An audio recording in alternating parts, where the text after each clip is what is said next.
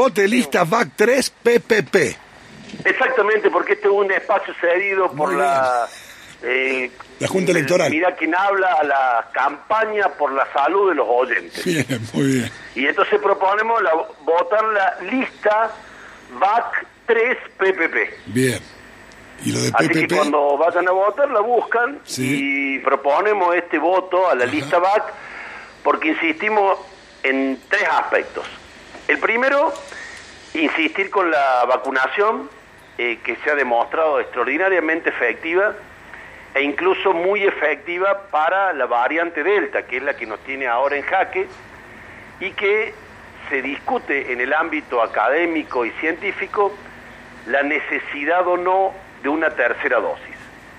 Entonces, primera promesa de campaña es que probablemente tengamos que colocarnos una tercera dosis, pero hoy no es necesaria la tercera dosis. ¿Por qué no es necesaria? Porque si bien los niveles de anticuerpos pueden bajar, conservan inmunidad a aquellos que tienen las dos dosis. Inmunidad para todas las cepas, sí, pero una inmunidad que logra lo que toda vacuna tiene como objetivo principal, evitar la muerte por la enfermedad o evitar la internación.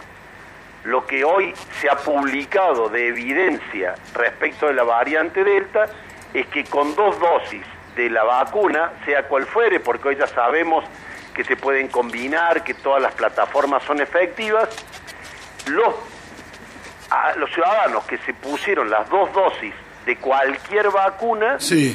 No se mueren ni de la variante Delta, ni requieren internación, pero sí se infectan y se pueden contagiar. Lo que en algún momento en la columna esta dijimos, que no va a haber pospandemia, sino que vamos a pasar de la pandemia a la endemia.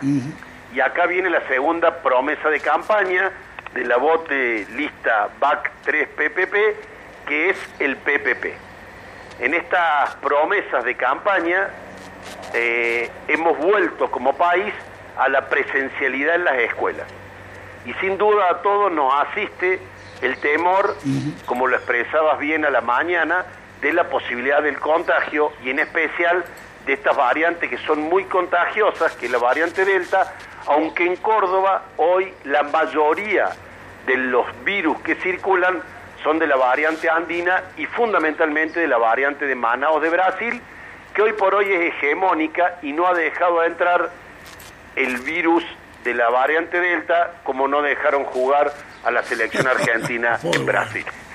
Entonces, en esta metáfora de Manaus y el fútbol, proponemos en esta campaña por la salud de los oyentes de Mira quién habla, que se vote la lista VAC 3 PPP, porque PPP es la sigla de presencialidad preventiva pandémica. Y acá volvemos a referenciar qué es lo que pasó en el mundo en la vuelta a la escolaridad y los contagios de la variante Delta.